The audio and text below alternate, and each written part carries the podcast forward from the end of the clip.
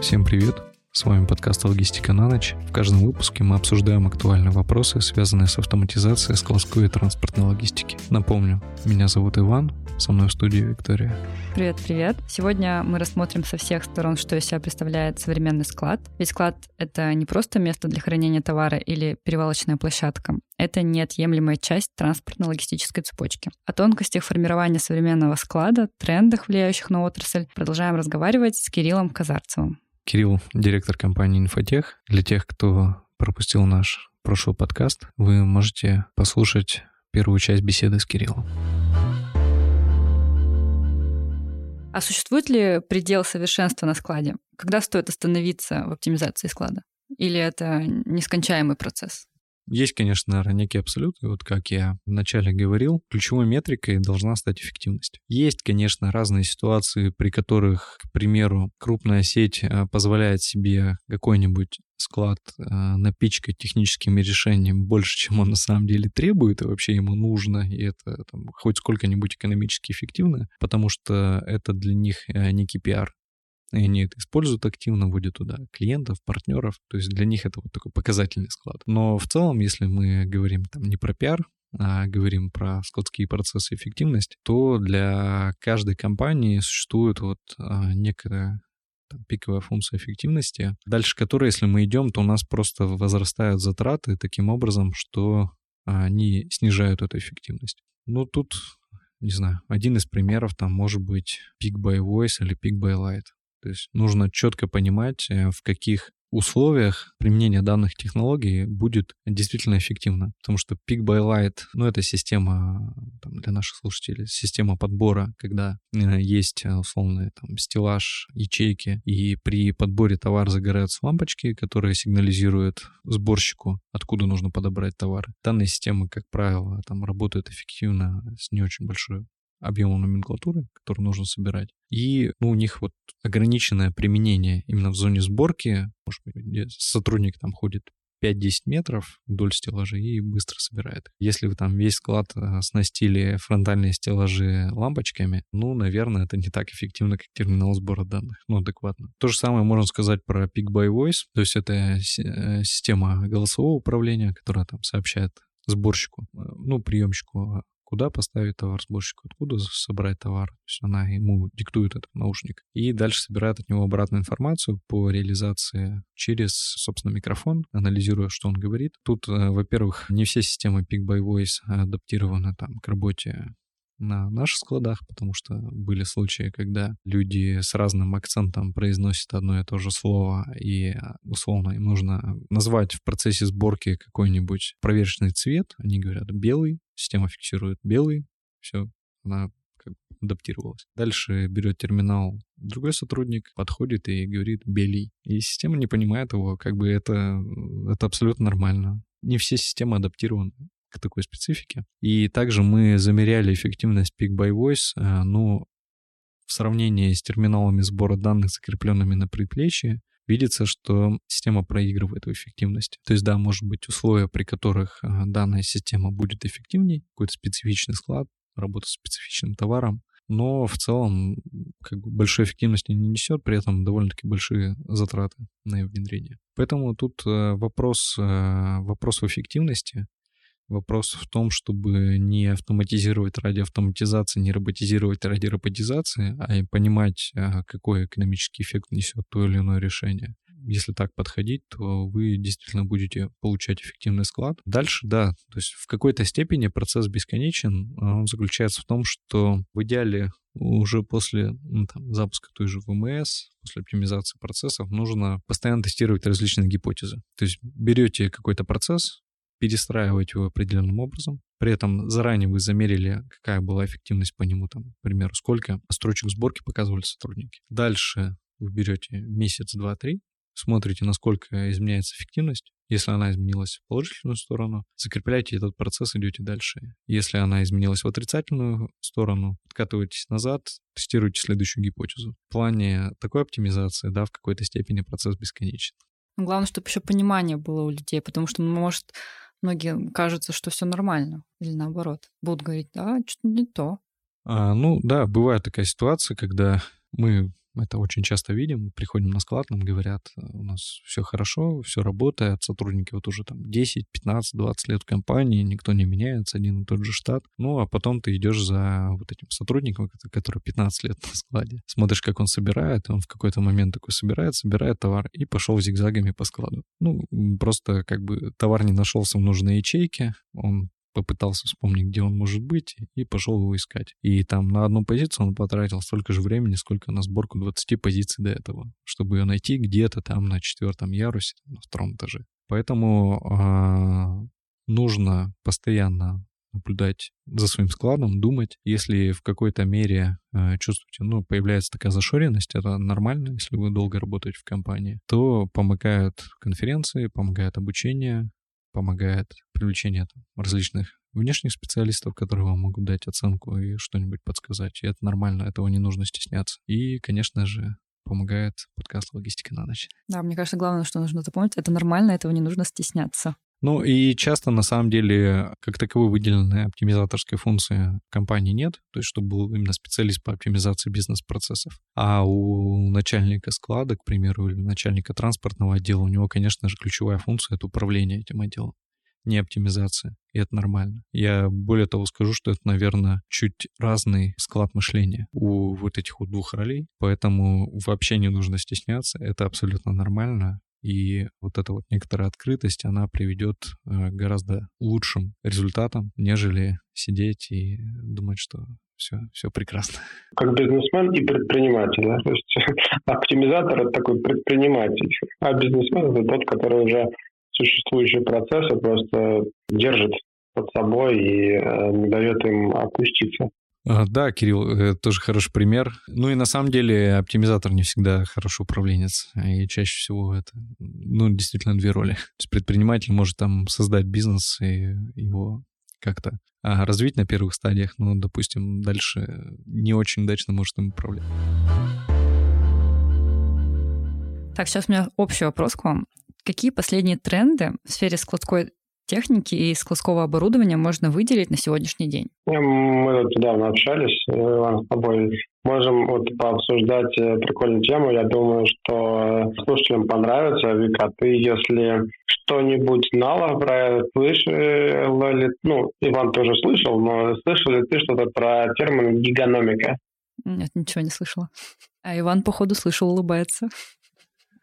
Ну, да, ну, у нас была такая бурное размышление, скажем так, вот в эту сторону. На одном из выступлений, собственно, вот роль рабочих на в будущем, э, по моему мнению, она будет уходить в сторону гигономики, э, то есть gig economy. Это что такое? Это развитие вот этого направления, оно придет на замену постоянной занятости сотрудников. Все чаще будут э, приходить, э, люди все будут чаще приходить на частичную или проектную занятость с тем же уровнем знаний и ответственности. Да, то есть самый, вот Теперь примеры, да, то есть курьер Яндекс Такси, он живет в целом в этой среде, мы называем ее так, гигономики, да, то есть а в складской логистике кто, кто, кто вот может похвастаться, я вот выделяю конкретно одну компанию, это Marketplace крупнейший, фиолетовый, не знаю, можно говорить же, да, наверное? Ну, я думаю, за фиолетовый э, нас, нас не спросят. Компания Wildberries, да, ну, там, в принципе, эти данные все публичные. То есть вы можете через приложение просто сейчас, пока слушаете нас, э, открыть приложение, а, зарегистрироваться через их приложение как самозанятый, прийти к ним, на следующий день уже там прийти к ним на склад, а, получить работу, видеть, сколько за эту работу вы сейчас получите денег за ту или иную работу. А, естественно, там ну, есть э, очень много преимуществ этого, э, этого процесса. То есть вы предоставлены сами себе, то есть вы выбираете время, когда вы хотите работать, когда вы максимально эффективны. И на самом деле в складской логистике сейчас не каждый может похвастаться этим. Понятно, что есть у складов разная загрузка, но я скажем, наверное, средний и большой бизнес, да, это, соответственно, но я прям, это, это крайне интересно, потому что ну, мы столкнулись там, в пандемии и в другой там сложный для нас период времени с э, историей удален, удаленной работы в областях, там, например, в том числе программирования. И вот э, в складской деятельности с учетом того, что сейчас наблюдается достаточно сложная ситуация с э, людьми, сотрудниками, этот вариант кажется очень прикольным. Ну, то есть ты сам можешь заработать тебе сколько хочешь, если тебе действительно нравится направление, например, склада, складского бизнеса, складской логистики ты там хорошо отбираешь товар и так далее. То есть в этом же плане хорошо Dark Store. То есть я ставлю галочку по этой части. То есть мне, э, я бы хотел, чтобы это становилось больше. А вот теперь, передав слово вот, э, тебе, вот я задумался, а что бы, если вот в МС, на самом деле, смотреть такую же историю, то сейчас ВМС, ну, в силу характера бизнеса, большей части, да, то есть все нацелены на своих, да, вот, э, а сотрудники же на самом деле хотят видеть э, прозрачно, сколько они э, заработали, сколько стоит эта операция, сколько стоит та операция. Я, например, по своему опыту не всегда, ну, э, очень редко, точнее, очень редко вижу, что компания вот так вот открыто идут и говорят, смотри, вот ты отработал, ты сделал столько этих операций, каждая операция только столько рублей, а эта операция только столько рублей. Причем в зависимости от времени суток, от там от важности той или иной операции э, тарифы могут расти. Вот, соответственно, когда это что-то выгодно, когда менее выгодно, то есть ты, ты делаешь.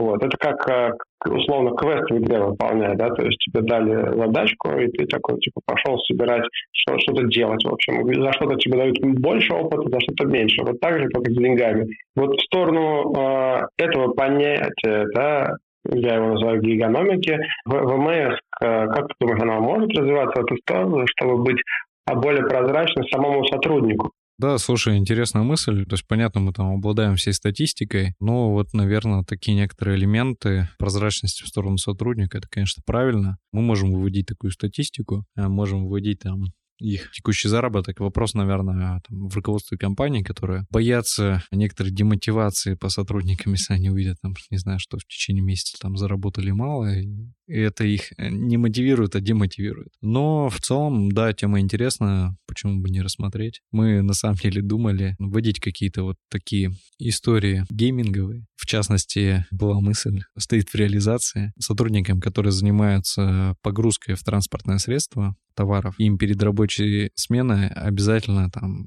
на пару минут э, включать Тетрис, и пока они в него не поиграют, не наберут определенное количество очков, не упускать на сборку, ну, на а, погрузку транспортных средств, потому что там этот навык, ну, он прям обязательно. Какие-то такие элементы, да, хочется их внедрять. А что касается складской техники, складского оборудования, ну, понятно, что там терминалы сбора данных, тоже там известная история про Peak by Voice, Peak by Light я, в принципе, рассказал. Не всегда эта история работает, где-то точно работает. То же самое с роботизацией складов, не всегда эта история экономически эффективна. Я бы сказал, что нужно при рассмотрении таких проектов рассматривать не склад целиком, рассматривать роботизацию по процессно, потому что к примеру, если у вас там невысокая стоимость земли и, в принципе, там довольно-таки высокая оборачиваемость э, на складах, то, наверное, там системы высотного хранения, э, High они вам ну, не дадут большого эффекта, скорее всего, вы сработаете в минус с ними. Но, к примеру, роботы, которые могут распределять заказы, вот как э,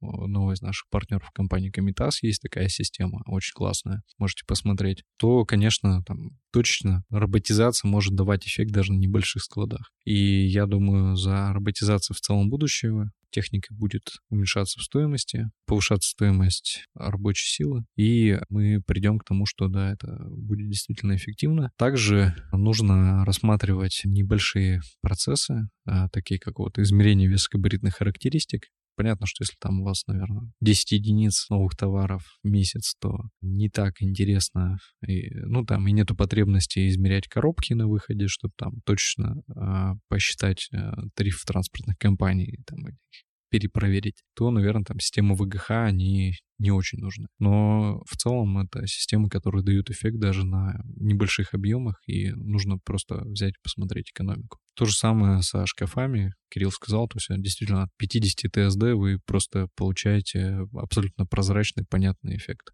Я, кстати, хочу еще добавить, знаешь, что по моему опыту оказывается, оказывается, а, не, не каждый склад мог, может вообще подвергаться роботизации. Приведу пару примеров очень быстрых таких. Э, как-то э, мы пытались убрать человека с э, узкопроходного штабелера и автоматизировать этот штабелер, то есть чтобы он автоматически ездил в узком проходе. И компания-производитель, она ну, позволяла в целом это сделать. Мы посмотрели на заводе в Германии, как это, собственно, все выглядит, делается, и решили мы масштабировать там на 10 единиц эффект был супер колоссальный, там окупаемость супер хорошая, люди в целом, да, мы уходим от людей, но оказалось, что стеллажи, просто на стеллажах, собственно, нам нужно было перестроить стеллажи, потому что тот уровень автоматизации в тот момент не позволял датчикам позиционировать палет друг к другу очень плотно. И требовалось расстояние между палетами соблюдать достаточно большое. Ну, я так сейчас скажу, там плюс-минус там 5 сантиметров будет, будет там 10. Если вы сложите эти расстояния да, между палетами, то, соответственно, стандартной ширины мест хранения, э, где палеты хранятся, а, соответственно, вам не хватит. Нужно расширять место балки, да, чтобы 4 палета обычно поместилось. И, соответственно, ну, перестраивать весь склад, э, это мы, во-первых, теряем место, вкладываемся опять в новый металл и так далее. То есть это прям больно было. И поэтому вывод, да, то есть, который сделала сама компания, которая, например, ну, типа, пока, в общем, это невозможно сделать в складе, хотя все вообще к этому было. Вот такой маленький нюансик. То есть, ну, типа, мы не готовы были на Хранить три полета, хотя можем хранить четыре, да, там восемь ярусов, там, ну, больно. И второй пример это с погрузчиками, то есть автоматизация полета-погрузчик, э, полет-перевозчик, точнее, который по складу, собственно, полеты перевозит без, даже без человека.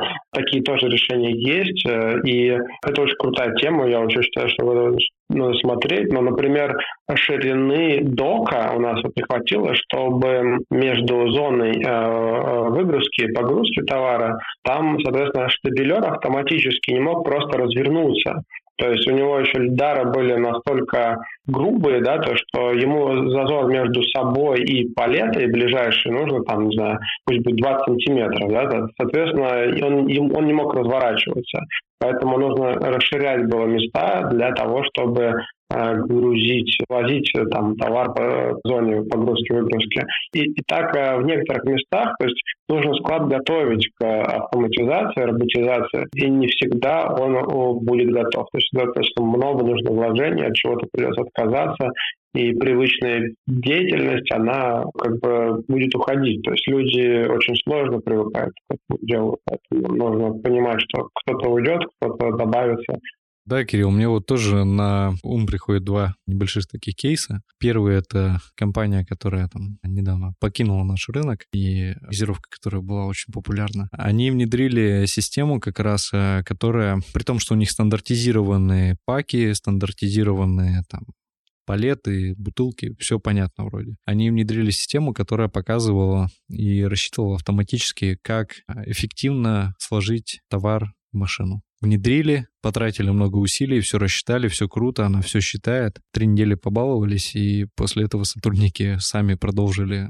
составлять товар в машину, при этом не менее эффективно, чем показывала система. То есть, на самом деле, там лидары сотрудников, их техническое зрение, так сказать, оно на высоте, и оно недооценено. Вот э, то же самое там с водителями погрузчиков, которые э, каким-то чудом умеют разворачиваться, оставляя пару миллиметров зазора между стеллажами. И это действительно проблема с точки зрения роботизации, которая не может прийти на склады. А второй кейс, э, который я не так давно видел в Татарстане. Склад, известная федеральная компания, автоматизировала. У них четырехэтажный мезонин. Запустили конвейер, красивый конвейер, все здорово, на все четыре этажа, прям супер вообще. Очень классно. Проходишь по конвейеру и смотришь, как настроена система, при которой а, один короб, ну, вот, который он там едет по конвейерной ленте, там, сначала на четвертом этаже, потом вниз спускается, на третий этаж приезжает. Один короб — это один заказ. А это электротехническое оборудование, мелочевка. И бизнес-процесс настроен таким образом, что сотрудник подходит к коробу, пикает, ему на ТСДшник падает задание, и он за одной-двумя мелкими штучками идет вдоль всего стеллажа у себя на мезонине, приходит с этими штучками, кладет, пикает, и все красиво уезжает. Ну и как думаешь, где тут эффективность? То есть вместо того, чтобы запустить э, комплексную, ну, как бы, сборку сразу нескольких заказов в этот короб, когда взял короб, собрал все, что там система ему сказала под завязку и запустил его на конвейер. Вот такой вот, в кавычках, эффективный бизнес-процесс, над которым мы, конечно, немножко подтрунивали, когда там с коллегами смотрели. Ну, то есть в целом нужно понимать, да, что роботизация там сама по себе, она не дает эффект. Роботизация дает эффект в связке с грамотной автоматизацией и эффективно выстроенными процессами. Есть вот этот кейс, наверное, он такой показательный очень был с точки зрения того, как не надо роботизировать склады.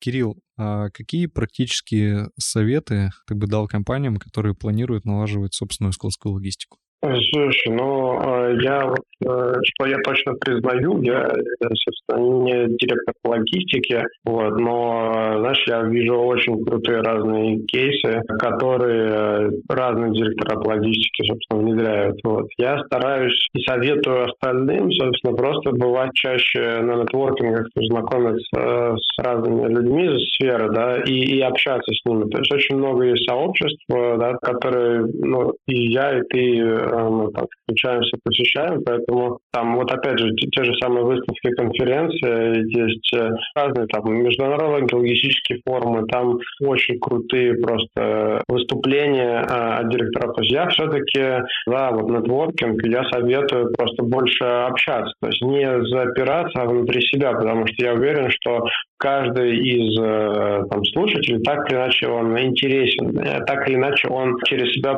некий опыт проводил, да, или какое-то внедрение. Мне безумно интересно вот услышать э, кейсы какие-то всегда, как-то их адаптировать там под себя, под наш склад, как-то улучшить свои решения, понимая то, что говорят там ребята. То есть по возможности просто быть э, вот э, в этой, в этой среде, а не сидеть только на складе и видеть только свои проблемы, скажем так. А они у всех есть, эти проблемы, то есть нужно просто выходить э, просто на улицу.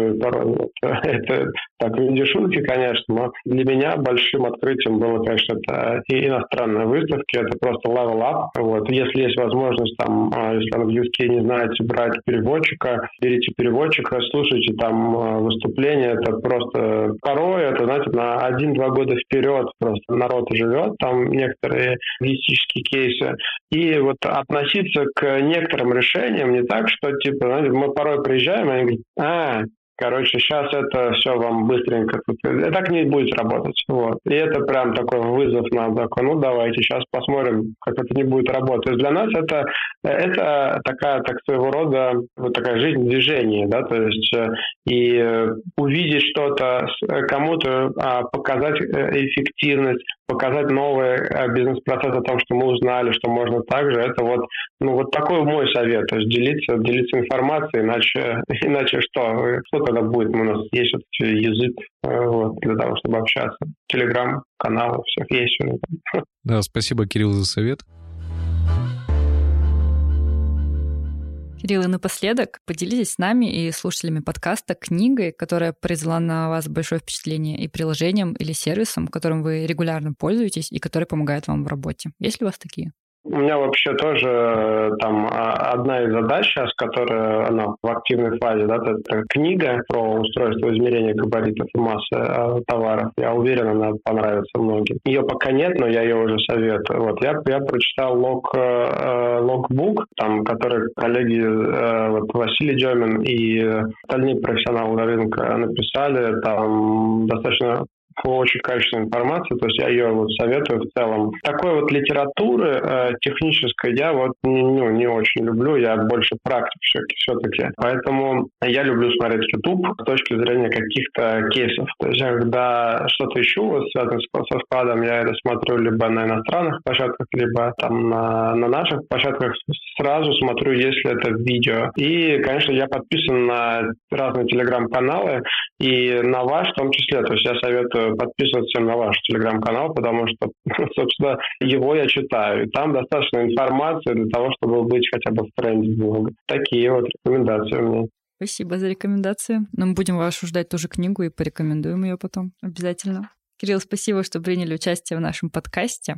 Мне было супер э, прикольно вообще в целом э, такой формат. Я очень рад, что вы эту идею развиваете. Когда ты рассказал о том, что вы делаете подкаст, я прям вообще подушевился. Думаю, ну, наконец-то кто там кто-то делает э, такой кайф. Вот, поэтому я был рад, во-первых, пообщаться, обсудить вопросы вообще супер крутые. И в целом ваш опыт со стороны ВМС, он очень крутой. Я считаю, что вот все должны общаться непосредственно, делясь вот этим опытом, который у вас есть, с этой проекцией, то есть к вам обращаться. И вот подкаст — это проекция вашего опыта. Может быть, не у всех, конечно, будет время а, все слушать, но тем не менее, это, это классная история, поэтому спасибо да, вам тоже. Спасибо, Кирилл. Нам было очень интересно пообщаться, поделиться опытом, послушать твои кейсы, твой опыт, потому что, наверное, в сфере измерения там, ВКХ, ТСДшников, ну, ты просто сейчас специалист номер один на рынке. И э, это очень важная часть, ее часто недооценивают. Наши дорогие слушатели, для понимания, если вы не имеете качественных ВГХ,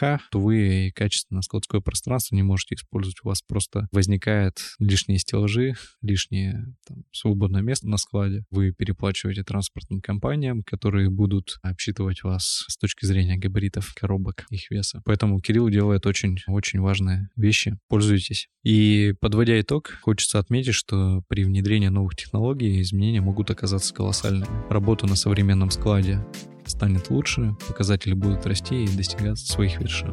Вы прослушали подкаст «Логистика на ночь». Надеюсь, данный выпуск вам понравился. Присылайте нам свою обратную связь, вопросы и комментарии в наш телеграм-канал. Ссылка в описании.